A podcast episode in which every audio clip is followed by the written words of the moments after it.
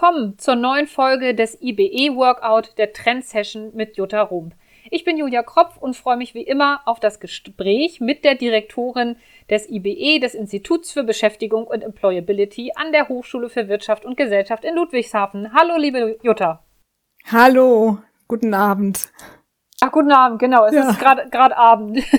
So ist es. Wir haben uns eine ganze Menge vorgenommen heute. Du hast vor kurzem ähm, einen neuen Artikel veröffentlicht ähm, aus dem IBE heraus und da geht es um das sagenumwobene New Normal, mit dem wir uns gerade so sehr beschäftigen, die neue Normalität. Und du hast es wie immer in eine sehr äh, praktikable Formel gebracht ähm, und du hast es in eine 7 mal 3 Formel gebracht. Ich will mal ganz kurz die sieben Aspekte äh, die Überschriften äh, kurz ansprechen und dann gehen wir sie einfach durch. Ähm, ich glaube, das ist das Beste und das ist das Kompakteste. Ja, wunderbar, Julia. Super.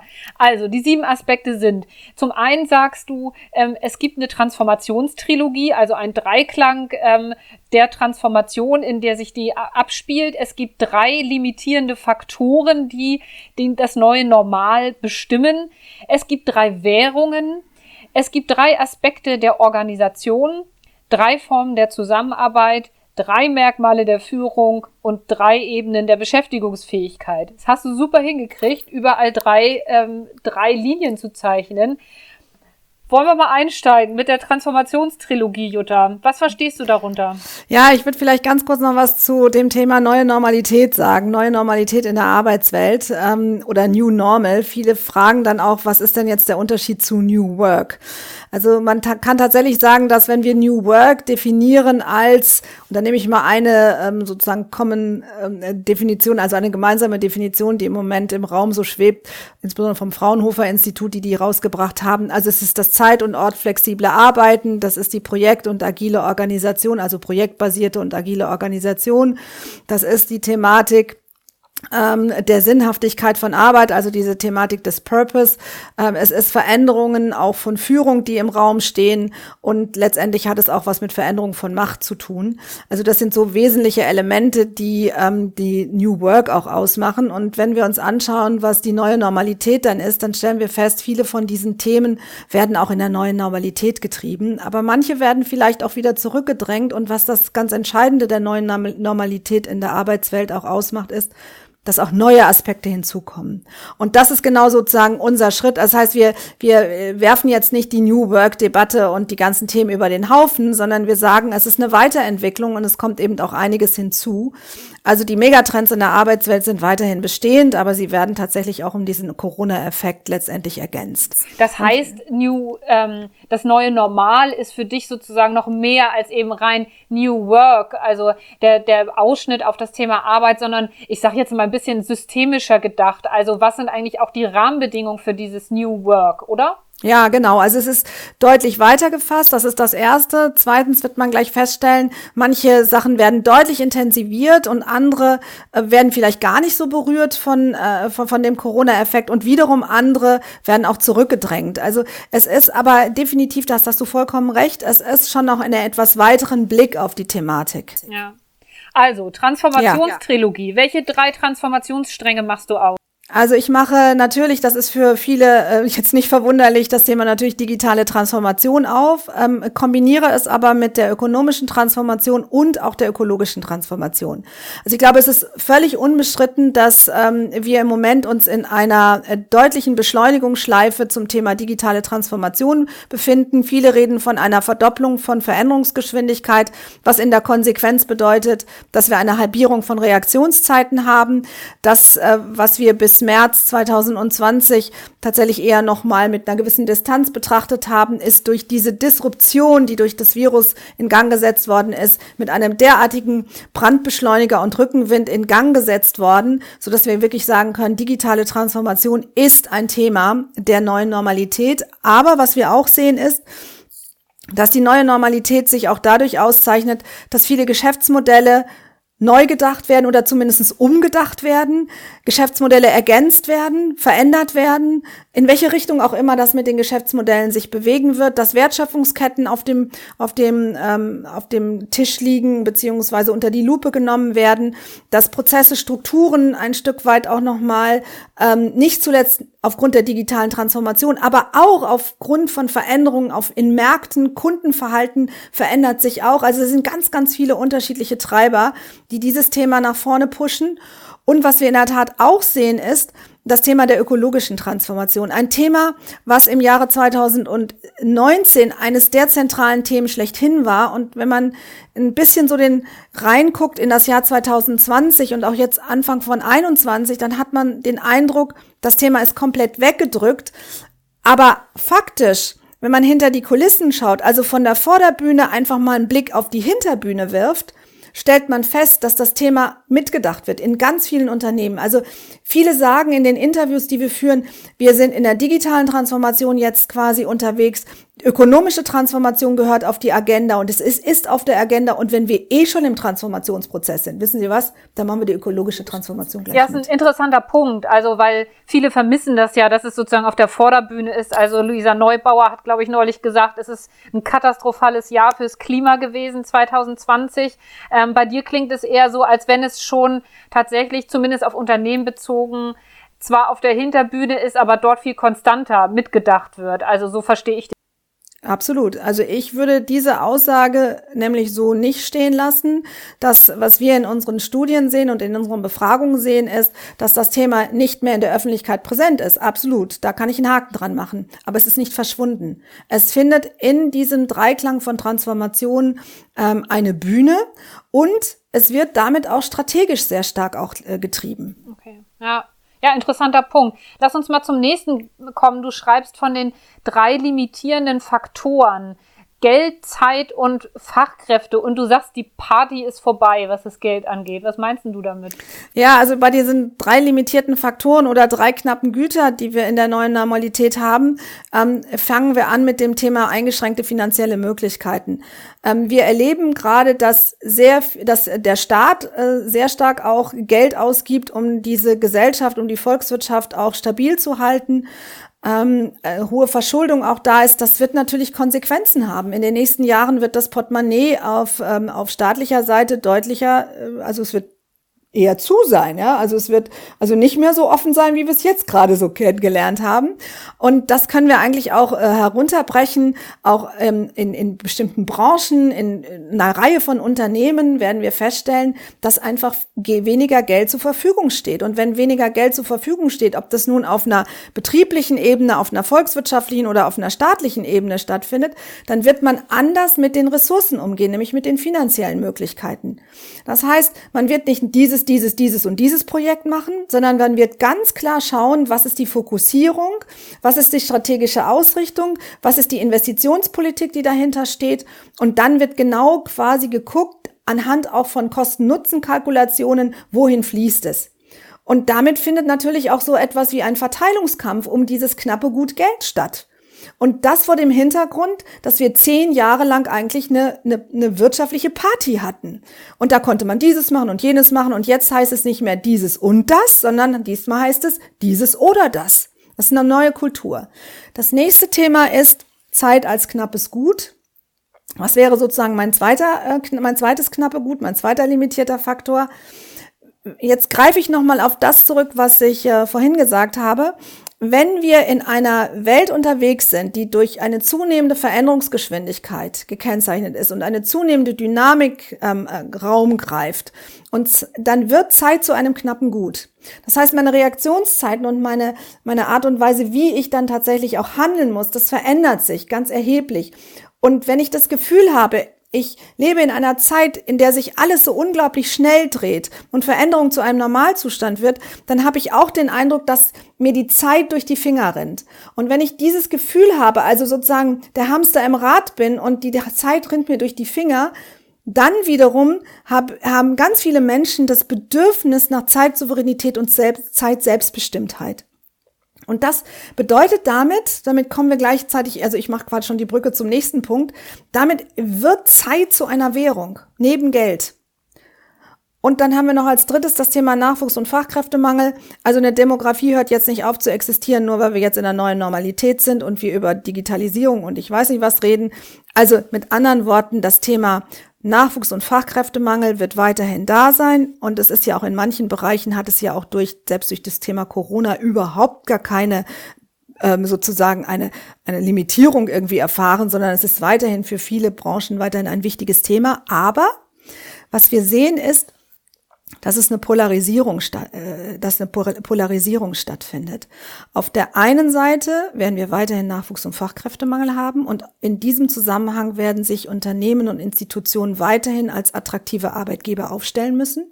Und auf der anderen Seite haben wir in dem gleichen Unternehmen ähm, tatsächlich genau das Gegenteilige, nämlich dass dort aufgrund von ökonomischer und äh, digitaler Transformation bestimmte Tätigkeiten und bestimmte Prozesse durch eine Technologie bearbeitet werden und nicht mehr durch den Menschen. Und dort werden wir harte Personalanpassungsprozesse haben.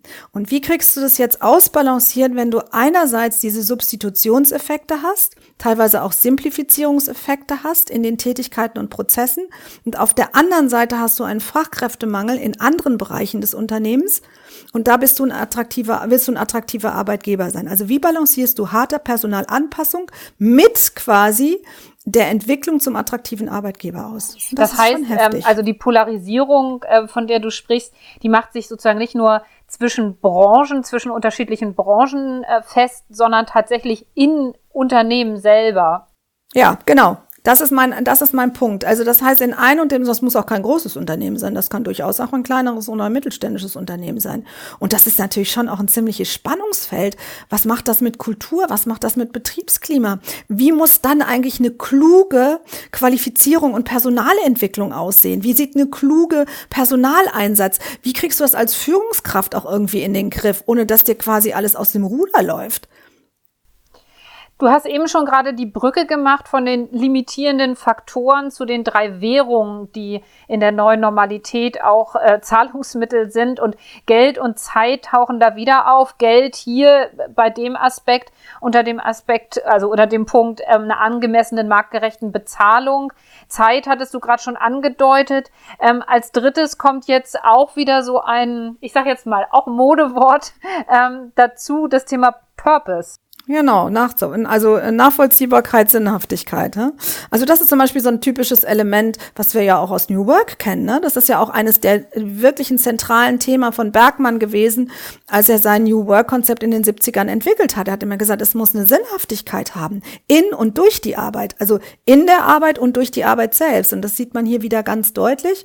Also marktgerechtes Entgelt, ich glaube, da müssen wir nicht drüber reden. Zeit habe ich gerade hergeleitet, wie wichtig Menschen auch wird, selbst selbstbestimmter und souveräner mit ihrer Ressourcezeit, mit ihrer eigenen Zeit umzugehen in einer Welt, die sich so schnell dreht und in der Veränderung ein Normalzustand wird. So. Und damit wird auch klar, dass ein wesentlicher weiterer Attraktivitätsfaktor als Arbeitgeber eben dann auch die Sinnhaftigkeit als drittes ist.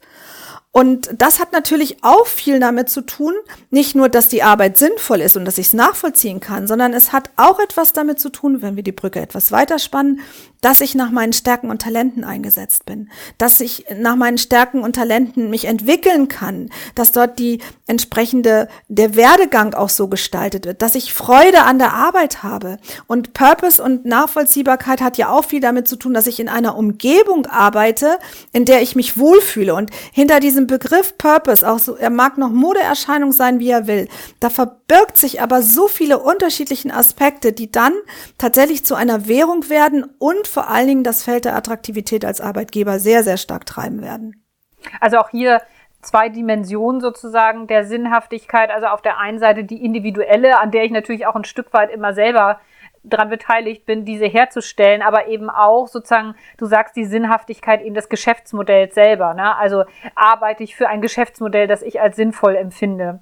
Ja, ganz und bin genau. ich sinnvoll eingesetzt. Ja, genau. so ist es. Ja, ja. ja. Ähm, über die nächsten, nächste, nächsten drei Aspekte der Organisation haben wir auch schon in den vorherigen Folgen auch immer, immer mal wieder auch schon äh, gesprochen.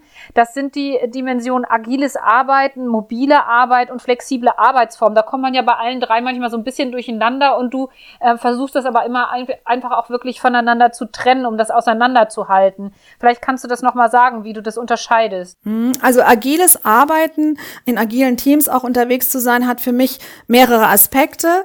Ähm, das bedeutet, ähm, sehr selbstbestimmt in einem Team zu arbeiten, Selbstorganisation innerhalb des Teams zu haben, sich auf Augenhöhe zu begegnen, also mehr oder weniger hierarchiefrei. Es ist ein sehr kommunikationsintensiver Prozess und er ist iterativ. Und das grundsätzliche Ziel von Agil Agilität im Arbeits- und ähm, Organisationskontext ist immer, eine Verbesserung anzustoßen, eine Optimierung in Gang zu setzen, äh, eine Innovation zu schaffen, also immer eine Veränderung letztendlich in Gang zu setzen. Ne? Also das ist für mich agiles Arbeiten.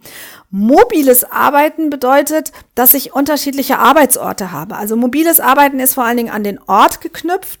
Also es gibt eben tatsächlich, es gibt das Homeoffice, das ist eine Form des mobilen Arbeitens, aber da habe ich sozusagen neben meinem stationären Arbeitsort eben noch einen Arbeitsort, der zu Hause ist. Und beim mobilen Arbeiten geht man noch ein bisschen weiter und sagt, naja, es gibt schon den stationären Arbeitsort, im Betrieb, aber es gibt darüber hinaus auch Arbeitsorte, die können eben außerhalb dieses äh, Betriebes sein. Das kann zu Hause sein, das kann im Freibad sein, das kann auf der Parkbank sein und das kann im Zug sein.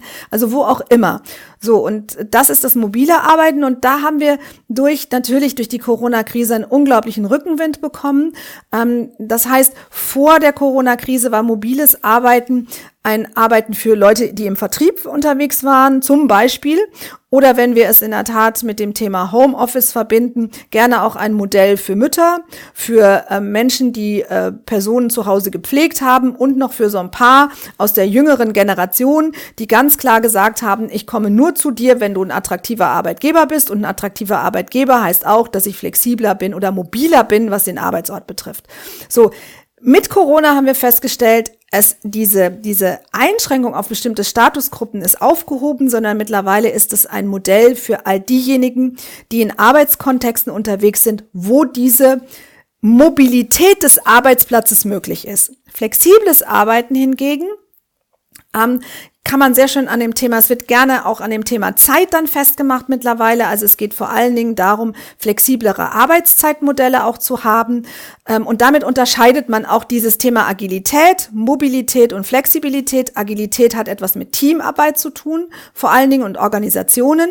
Mobiles Arbeiten hat etwas mit dem Ort zu tun und flexibles Arbeiten hat mittlerweile in dieser definitorischen Abgrenzung viel eben mit Zeitmodellen zu tun. Und ich glaube, zu flexiblen Arbeitszeiten muss ich, glaube ich, nicht viel sagen. Nee, das stimmt. das sollte inzwischen hinreichend ähm, bekannt sein.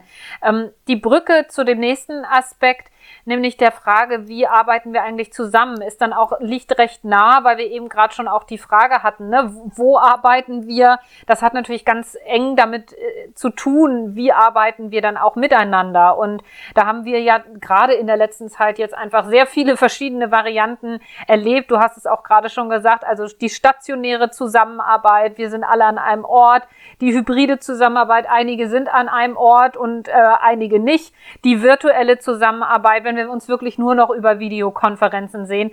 Was ähm, ist da für dich die Herausforderung, ähm, diese drei Formen der Zusammenarbeit auch wieder in einem Unternehmen zusammenzubringen? Und das ein wesentlicher Aspekt, warum wir es reingenommen haben, man hätte es ja auch bei den drei Aspekten der Organisation verarbeiten können, äh, lag einfach daran, dass wir in der neuen Normalität alles zur gleichen Zeit haben werden. Also wir werden durchaus Konstruktionen haben, da werden wir virtuell weiterhin zusammenarbeiten mit all den ähm, Vor- und Nachteilen, mit den Möglichkeiten und Grenzen, die dort vorhanden sind. Ich sage nur Zoom-Fatigue, Zoom-Müdigkeit als ein Stichwort, ähm, also die Online-Müdigkeit.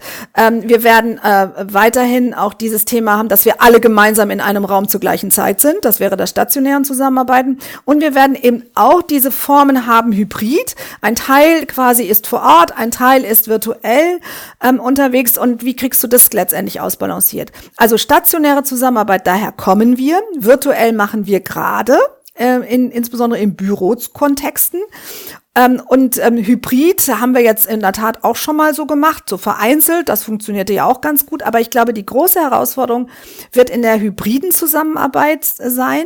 Nämlich, wenn ich ein Teil an einem Ort habe, die sind in einem Raum oder zumindest auf einer Fläche und die anderen schalten sich virtuell dazu. Und die große Gefahr ist, dass ich tatsächlich eine Zwei-Klassenteam kriege oder dass ich sowas wie eine, eine unterschiedliche Kultur bekomme oder also auf jeden Fall habe ich dort die Gefahr der Polarisierung. Denn wenn wir gemeinsam in einem Raum sitzen, dann können wir uns einfach mal per Blickkontakt, ohne dass es vielleicht die anderen sehen, irgendwas sozusagen miteinander kommunizieren oder die Augen verdrehen oder nicken und zustimmen. Ähm, also mit anderen Worten, wir äh, agieren mit all unseren Möglichkeiten und mit all unseren Sinnen. Während diejenigen, die sozusagen nur virtuell zugeschaltet sind, immer nur einen Ausschnitt kriegen und vielleicht einen Teil der nonverbalen Kommunikation gar nicht mitbekommen. Und das kann schon in der Tat auch äh, gewisse Konsequenzen haben. Aber es geht ja in beide Richtungen. Also wir sprechen ja viel sozusagen über die, die die Möglichkeit haben, dann quasi nicht mehr vor Ort zu sein, die woanders sein können, aber eben dann auch umgekehrt, das, was du jetzt gerade beschrieben hast, die, die nicht vor Ort sein können oder wollen, kriegen eben auch ganz viel an diesen sinnlichen Eindrücken nicht mit. Und also ich habe den Eindruck, ähm, dass wir nochmal ganz intensiv auch über das Thema, was erfordert diesen, diese neuen Formen der Zusammenarbeit und insbesondere das Hybride was erfordert das eigentlich auch für neue Kon Kompetenzen bei allen, ne? Weil also gerade so, sozusagen dieses, ich habe da jetzt gerade neulich auch äh, intensiv drüber über digitale Nähe zu schaffen, ne? Also und dann über verschiedene Standorte. Ich glaube, das wird noch ein großes Thema werden, oder? Ja, also ja, bin ich absolut dabei. Ne? Also wir haben äh, gerade jetzt vor ein paar Tagen den neuen HR-Report, also HR-Report 2021 veröffentlicht. Und da haben wir unter anderem auch genau über dieses Thema haben wir eine Frage gestellt. Und ähm, mit sehr hohen Werten tauchte das Thema Neidkultur auch auf. Ne? Ähm, das hast du ja sowieso schon bei mobiler Arbeit, hast du das ja jetzt schon, nämlich diejenigen, die äh, in dieser Situation jetzt hier von zu Hause aus arbeiten können und diejenigen, die keine Wahl haben, da hast du das eine. Aber bei der Kommunikation oder beziehungsweise beziehungsweise bei der Zusammenarbeit im hybriden Kontext kannst du es natürlich auch haben. Also es sind ja auch diese Aspekte. Ich glaube, das ist ein sehr vielschichtiges Thema und wie gesagt, wir diskutieren im Moment sehr stark über die virtuelle Zusammenarbeit und die Vor- und Nachteile und Grenzen und Möglichkeiten. Aber das, was in der hybriden sich entwickeln könnte, finde ich, hat eine andere Komplexität. Mhm. Ja, weil es einfach verschiedene Welten auch ja. zusammenbringt. Ja, ne? ja. ja. Damit sind wir auch äh, ziemlich rasch eigentlich beim Thema Führung, drei Merkmale der Führung, ähm, weil natürlich alles auch davon abhängt, wie klug verschiedene äh, ja, Formen der Zusammenarbeit, Aspekte der Organisation, wie das alles zusammengebracht wird, damit Teams gut arbeiten können. Und du hast das, diese drei Aspekte, die du gleich beschreiben wirst, hast du im Prinzip unter den ähm, ja, die Überschrift gestellt, so keine und keiner kann mehr alles wissen können. Und das ist quasi die Maxime für alles das, was sich daraus ableitet. Was sind die drei Merkmale der Führung? Ja, wir haben es ja, glaube ich, schon mal im Podcast Nummer drei haben wir es schon mal thematisiert und ich glaube, wir haben es auch schon mal im Podcast eins irgendwie gemacht oder in Dreier Triologie hatten wir es auf jeden Fall auch schon mal drin. Also es ist irgendwie ein roter Faden so in den letzten, im Jahre 2020, 2021. Also ich sage mal, wenn man sich jetzt das alles mal zu Gemüte führt. Und ich meine, ähm, zu, unsere Zuhörer und Zuhörerinnen ähm, beschäftigen sich ja wahrscheinlich sowieso intensiv mit all diesen Themen der Arbeitswelt. Dann wissen wir, glaube ich, alle, dass das Anforderungsprofil, was an Führungskräfte gestellt wird oder auch jetzt wird und in Zukunft ist einfach ein ziemlich heftiges. Ne? Also du musst Management-Kompetenzen mitbringen, du musst gleichzeitig Leadership-Skills haben, du musst fachlich, sachlich, strategisch unterwegs sein, du musst empathisch sein und mitarbeiterorientiert sein. Und wenn man dann das Aufgaben- und Anforderungsprofil auflistet, dann hat man wirklich das Gefühl, wer ist eigentlich noch die eilig liegende Wollmilchsau? Ähm, und da war ja immer unsere Thematik, das galt ehrlich gesagt auch schon für New Work wir müssen von dem sogenannten intrapersonellen Ansatz, also eine Führungskraft kann alles alleine, in den interpersonellen Führungsansatz hineingehen, also mit anderen Worten ähm, Führungsteams zu, äh, zusammenzusetzen, die genau diese Kompetenz mitbringen, sodass das Kompetenzprofil über das Führungsteams abgebildet wird.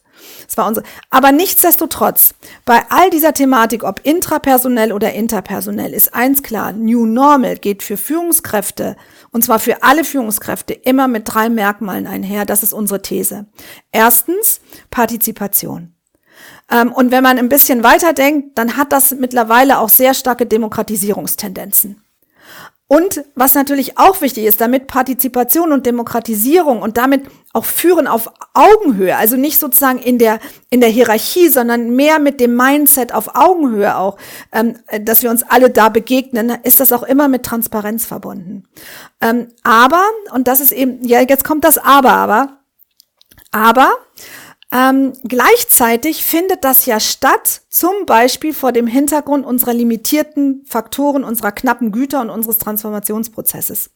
Und wenn wir alleine mal ein knappes Gut wieder herausgreifen, nämlich das knappe Gut der eingeschränkten finanziellen Möglichkeiten, also dass wir sehr stark strategisch fokussiert mit Investitionsgedanken äh, reingehen und nicht nur Gedanken, sondern auch mit Investitionsstrategien reingehen, in einer Welt, die sich so schnell dreht, in der Veränderung ein Normalzustand wird, da hat man manchmal vielleicht auch den Eindruck, ich werde überrollt. Und ähm, man muss schnell Entscheidungen treffen, was dann dazu führt, reflexartig, dass man aus dieser Breite der Partizipation und der Demokratisierung, die ja eigentlich die kollektive Intelligenz hebt und die Schwarmintelligenz hebt, die man ja braucht für derartige Herausforderungen, die aber, bitte machen wir uns nichts vor, schon auch Zeit kostet. Zeit habe ich jetzt aber auch nicht mehr. Also ist sozusagen die, die Reflexreaktion eventuell zu sagen, weißt du was, wir machen Partizipation mit dem Krisenstab. Und da ist die Frage, wie agiert oder wie reagiert eine Organisation und die damit verbundenen Menschen darauf, wenn man mir eigentlich sagt, Jutta, ich will deine Intelligenz haben und die am besten im Schwarm, so nach dem Motto, wunderbar, aber ganz ernsthaft, die letzte Entscheidung, die transportierst du bitte jetzt mal wieder in der Hierarchie nach oben in den Krisenstab. Und da sind dann so ein paar, die entscheiden dann. Ich weiß nicht, ob mir das gefallen würde. Du stellst das ja auch als Frage sozusagen oder das, was du machst, gerne als Frage in den Raum. Was hast du denn für eine Vermutung, in welche Richtung sich das ähm, entwickeln wird und ähm, was es was es braucht sozusagen, um ähm, ja auch die die Form der Zusammenarbeit durch eine entsprechende Führung zu unterstützen? Also was glaubst du? Äh, was ist da deine Vermutung, in welche Richtung es geht? Ähm, also das ist eine gute Frage. Also wir haben uns da in einem Teil unseres Projektes schon mal äh, damit beschäftigt. Ähm, es gibt, glaube ich, mehrere Möglichkeiten. Also es gibt diejenigen, die ganz, ganz konzentriert auf diesen Demokratisierungs- und Partizipationsgedanken setzen, und zwar über alle Ebenen hinweg. Da gibt es dann auch keine Ebenen in dem Sinne mehr und sagen, ich will die kollektive Intelligenz nutzen und ich formuliere dazu ganz bestimmtes Regelwert, ganz bestimmte Leitlinien und innerhalb dieses in Anführungsstrichen Grundgesetzes passiert es dann. Ähm, und dann gibt es äh, welche, die sind vielleicht, die gehen den Weg nicht, aus welcher Grund auch immer, und da wird es eine Struktur geben, die ist tatsächlich hybrid. Ähm, das heißt, du, du lässt diese, diese, es ist ja eigentlich nichts anderes auch als eine agile Methode. Du lässt diese agilen Methoden da, wo es möglich ist, zu. Und bis zu einem bestimmten, bis zu einem bestimmten Hierarchielevel lässt du es zu. Und danach quasi, wenn es ähm, ähm, darüber hinausgeht, da bist du wieder in den traditionellen Strukturen.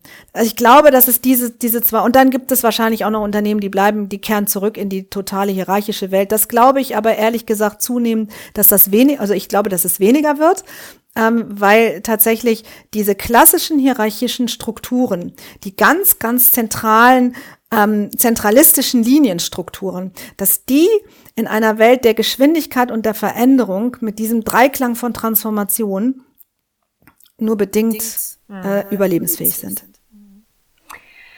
Ja, und mit dem letzten Aspekt, äh, mit den drei Ebenen der Beschäftigungsfähigkeit, sind wir natürlich beim Kernthema deines Instituts. Und ähm, da ist natürlich auch die spannende Frage, was ergibt sich auf der, auf der persönlichen Ebene aus all diesen, wie wir es auch gesagt haben, systemischen Rahmenbedingungen, die du jetzt für das neue Normal skizziert hast. Ähm, was heißt das eigentlich sozusagen auf der, auf der ganz individuellen Ebene mit Blick auf Kompetenzen, mit Blick auf äh, Identifikation und mit Blick auf Gesundheit. Diese drei Ebenen hast du dort ähm, unter dem Thema gesammelt. Was passiert da? Hm. Und ich würde es gerade noch mal aus der individuellen Perspektive wieder rausnehmen und auf einer Organisation bleiben, denn all das, was ich jetzt aufgelistet habe, also angefangen von der Triologie der Transformation, über die knappen Güter, über die drei Währungen, über die Organisationsform, über die Art und Weise der Zusammenarbeit in der Kombination mit Führung, da haben wir ja schon die Führungskräfte sozusagen in den Blick genommen, was für für Führungskräfte brauche ich eigentlich? Was für Führung brauche ich, um den Rest da irgendwie zu, zu steuern, zu, oder zu gestalten? Steuern ist es ja eigentlich gar nicht mehr, gestalten. Und dann ist jetzt die nächste Frage, was brauche ich dann eigentlich für Mitarbeiter und Mitarbeiterinnen? Was brauche ich da für Beschäftigte? Und diese Beschäftigten, äh, und das ist eben die, die, die, die, die siebt, unser siebter Aspekt der, ähm, ähm, der neuen Normalität ist, ich brauche Mitarbeiter und Mitarbeiterinnen. Ich brauche Beschäftigte, die kompetent sind und qualifiziert sind für das, was es zu tun gilt und die das Potenzial haben, auch quasi in der Zukunft diese Kompetenzen, die dann quasi notwendig sind, sich zu entwickeln, also dass sie sich entwickeln. Zweitens brauche ich eine Belegschaft, die sich wohlfühlt und die gesund bleibt für das, was es zu tun gilt heute und in Zukunft. Und ich brauche drittens eine Belegschaft, die sich identifiziert mit mir bei allen Unwägbarkeiten und bei allen, äh, bei allen Veränderungen, die damit verbunden sind und mit allen Unsicherheiten, die damit verbunden sind, die sich identifizieren eben mit dem Unternehmen, dem Betrieb der Institution.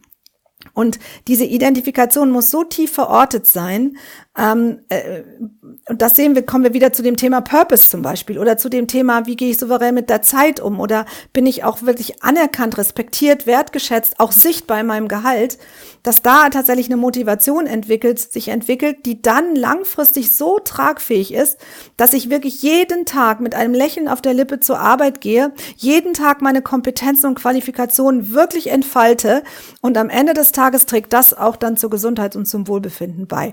Und damit sehen wir in der Tat auch nochmal den Blick auf HR, also auf HR, nämlich dieses, dieser Dreiklang ist dann für mich auch sowas wie ein Bezugsrahmen für eine wirklich professionelle Personalarbeit.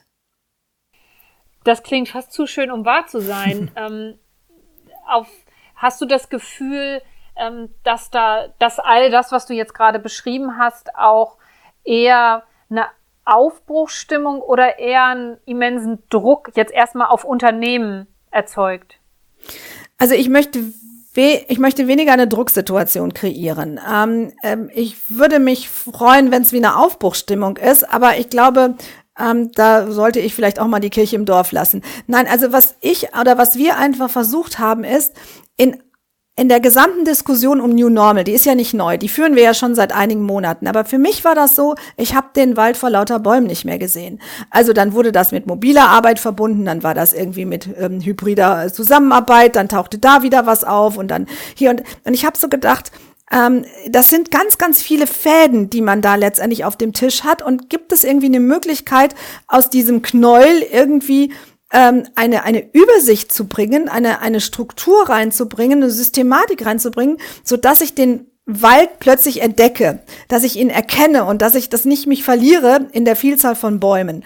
Und das war eigentlich die Überlegung, einfach in dieser Diskussion um der neue Normalität in der Arbeitswelt und New Normal in der Arbeitswelt, um da ein Stück weit ähm, eine Strukturierung reinzubringen und zu sagen, äh, das hilft uns die Zukunft tatsächlich weiterzudenken. Und ich hoffe zumindestens, dass wir mit diesem Beitrag ähm, den Unternehmen und Institutionen und den Menschen, die sich damit beschäftigen, da ein Stück weit eine Hilfestellung an die Hand zu geben oder schlichtweg einfach die Diskur den Diskursprozess zu befeuern. Ja, und das, also das Spannende am Schluss ähm, eurer, eurer Studie ist ja auch nochmal, dass du dann auch nochmal sagst, auf wen trifft das eigentlich sozusagen auf, auf Arbeitnehmerseite ne? oder auf Arbeitnehmerinnenseite. Ähm, alles das, was wir jetzt gerade auch für Organisationen und ihre Herausforderungen ähm, besprochen haben. Und da kommt natürlich schnell die sogenannte Generation Z in den Blick, die ja im Moment auch wieder sehr im Fokus steht, weil sie natürlich eine von der Corona-Pandemie sehr stark betroffene Generation ist. Und wir haben ja schon vor Corona festgestellt, dass es auch eine sehr diverse Generation im Prinzip ist. Auf der einen Seite sehr äh, selbstsicher und, und, und verhandlungsstark auf der einen Seite, auf der anderen Seite auch wieder sehr stark auf der Suche nach, nach Sicherheit. Mhm. Auf was für eine Generation trifft all das, was du jetzt beschrieben hast? Naja, also es trifft natürlich schon auch auf mich als Babyboomer. Ich meine, ich bin ja noch ein paar Jährchen da, ne? Und sind noch ein paar, bin schon noch eine Anzahl von Jahren, die da noch da sind, ne? Und ähm, ich sag mal, es trifft natürlich auch vor allen Dingen auf Y und Z, aber für die Zettler beispielsweise, wenn man das so betrachtet, gerade das, wie es wir erleben, also New Work zum Beispiel, ähm, da war äh, Y und Z waren ja wirklich, also Y waren ja auch die Treiber von New Work und die Zettler haben gesagt, wow, da ist richtig viel Musik für uns drin. Und ähm, jetzt kam plötzlich das Virus, die Corona-Krise hat, äh, hat sozusagen um sich gegriffen. Ähm, und da ist natürlich die ganz entscheidende Frage, was macht es eigentlich? Ähm, und da haben wir sozusagen in der Diskussion auch festgestellt, also wenn man so ein paar relevante Aspekte mal in Bezug auf insbesondere die Generation Z auch mal diskutiert, dann stellt man fest, demografische Entwicklung führte eigentlich dazu, dass die Generation Z ähm, sich sozialisiert wird in dem Grundgedanken, sie sind ein knappes Gut. Das ja mal erstmal nicht schlecht, ne? Ähm, das heißt, knappes Gut bedeutet, ich habe die Macht auf dem Arbeitsmarkt. Zweitens sind die sozialisiert in einer multioptionalen Gesellschaft. Also eine Gesellschaft, in der wir in den letzten Jahren ähm, eine Partystimmung hatten, in der viel Wohlstand ist. Es ist auch eine sehr, es ist damit auch eine reiche Gesellschaft, eine Gesellschaft, in der man eigentlich immer eine Option hat. Also immer eine Option. Ich, ich versuche das immer deutlich zu machen, wenn man in den Supermarkt geht und man möchte Müsli kaufen.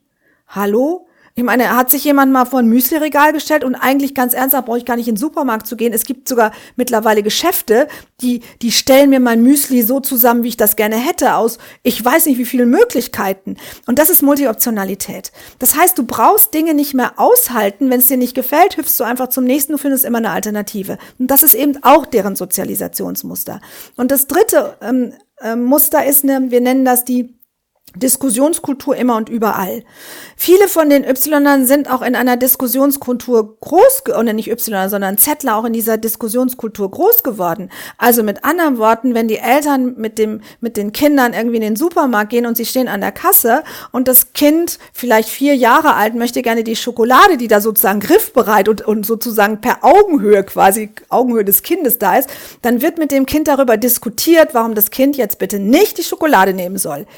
Und das ist ja auch schon so eine gewisse Diskussionskultur. So, und diese, wenn du dir überlegst, du bist so groß geworden und jetzt triffst du auf die Corona, auf die Corona-Krise oder anders ausgedrückt, die Corona-Krise trifft auf dich, dann hast du durch den Lockdown schon eine gewisse Alternativlosigkeit, ne? Also das stellt man schon fest. Also beim Einkaufen vielleicht nicht, wenn du über äh, Online-Shops kaufst, aber du kannst einfach nicht mehr so rausgehen. Deine Freizeitaktivitäten sind massiv beschnitten. Also du hast eher eine Alternativlosigkeit durch den Lockdown Du hast aufgrund der Arbeitsmarktentwicklung im Moment tatsächlich eine extreme Unsicherheit. Also die Rezession oder die Situation der Corona-Krise bedeutet für viele junge Menschen, die jetzt mit der Schule fertig werden, dass es nicht mehr so einfach ist, in den Job einzusteigen. Und es ist ehrlich gesagt, wenn du gerade deine Ausbildung gemacht hast oder studiert hast und du bist quasi fertig, versuch mal jetzt einen Arbeitsplatz zu kriegen. Also der Arbeitsmarkt hat sich auch wieder im Moment zu einem Arbeitgebermarkt ähm, gewandelt. Und das hinterlässt doch Spuren. Und deswegen sagen wir, na ja, also kann man heute sagen, Corona-Krise, also führt dazu, dass Generation Z zur Corona-Generation wird. Und ich habe jetzt hier eins nicht zum Thema gemacht, weil ich glaube, das würde ehrlich gesagt unseren Podcast sprengen. Aber ich möchte es dennoch als Schlusspunkt noch setzen.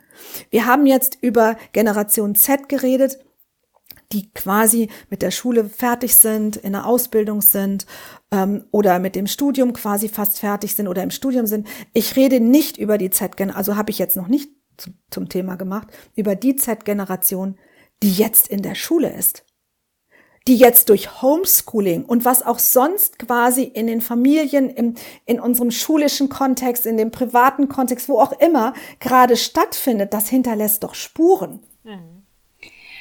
Erlaub mir eine Frage noch äh, zum Schluss. Du berätst ja auch Unternehmen oder euer Institut berät auch Unternehmen. Ähm, was würdest du denen sagen, wenn die jetzt sagen, boah, Frau das ist ja jetzt alles total interessant und das ist super komprimiert, das ist auf den Punkt gebracht, ich verstehe das auch alles. Aber wo soll ich denn jetzt anfangen, mich auf das New Normal auszurichten?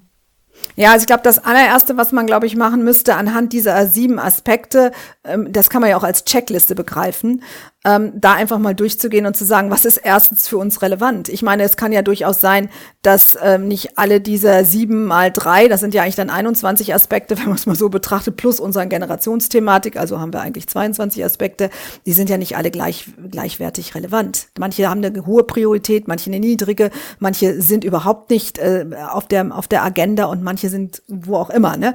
Also ich würde als allererstes mal quasi da durchgehen und sagen, was hat eine Relevanz und wenn es eine Relevanz hat, mit welcher Priorität ist diese Relevanz versehen? Und dann zu schauen, wo ist man bereits gut aufgestellt, an welcher Stelle eher nicht, wo hat welche Erfahrungen haben wir gemacht? Und dann im Prinzip vor dem Hintergrund dieses was ist relevant und mit welcher Priorität ist es relevant, ist ja nichts anderes als ein Sollprofil.